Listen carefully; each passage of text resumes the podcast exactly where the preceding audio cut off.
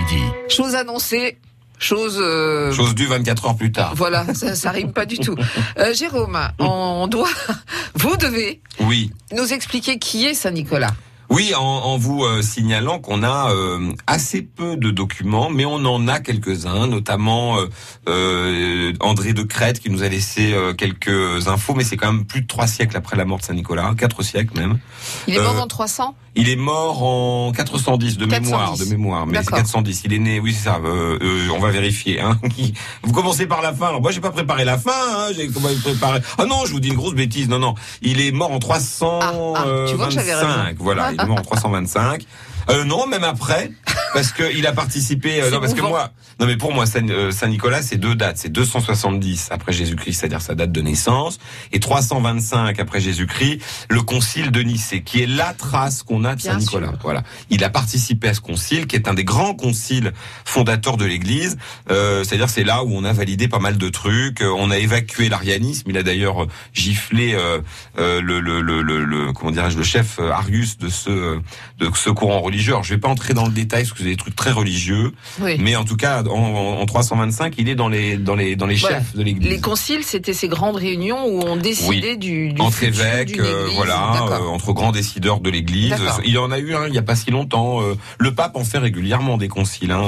Alors ça peut être des conciles par coin. Il y a eu un concile euh, euh, ou par thème. Ça peut être les jeunes, ça peut ou alors un grand concile comme on a eu pour Vatican II par exemple. Donc Saint Nicolas, Oui. sa première preuve d'existence, c'est le concile de Nicée. Alors il y a le concile de Nicée, il y a donc les euh, textes de saint André de Crète. Alors il y en a un, je le cite toujours, alors que bon, euh, c'est pas forcément euh, euh, très important de, de le citer, mais j'aime bien.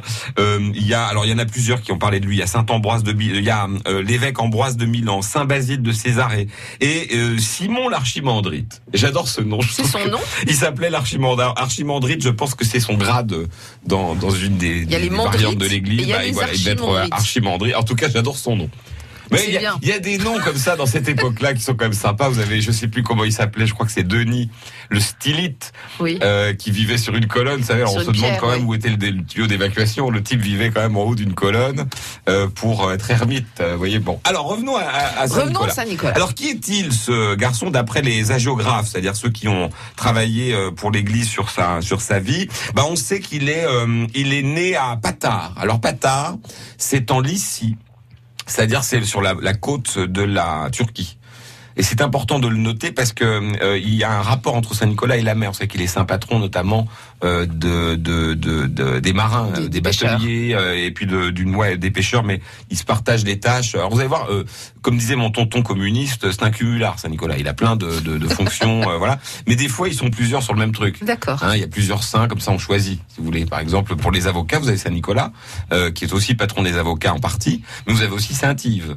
Alors, vous pouvez choisir, si vous êtes breton, prenez Saint Yves. Oui. euh, Voilà. Bon, alors, Donc, il est né en En 270. Lycie. oui, c'est un bon. euh, alors, euh, euh, comment je pourrais vous expliquer ça? Parce qu'il y a la partie, euh, on va dire historique plus ou moins, puis la partie un peu fiouf, euh, complètement euh, religieuse, même un peu dingue, parce que certains disent que le jour de son baptême, dans les textes, notamment de l'archimandrite, là, que Nicolas bébé, donc le nourrisson, Mhm. vous qui avez accouché, vous savez ce que c'est, hein, bah, il se serait, euh, au bout de 5-6 jours, ils l'ont baptisé, Ouais. euh, et il se serait mis debout et il aurait commencé à marcher vers euh, les huiles saintes du baptême. Donc il était quand même déjà vachement euh, Ah, précoce, précoce quand précoce même. hein. quand même. Alors Ouais. ça c'est la version très religieuse. La version plus classique nous dit que il est né en 10 en 270 d'une famille assez riche, famille chrétienne. Son père s'appelait Epiphanius et sa mère s'appelait Johanna. Oui. Euh, ils sont morts très jeunes.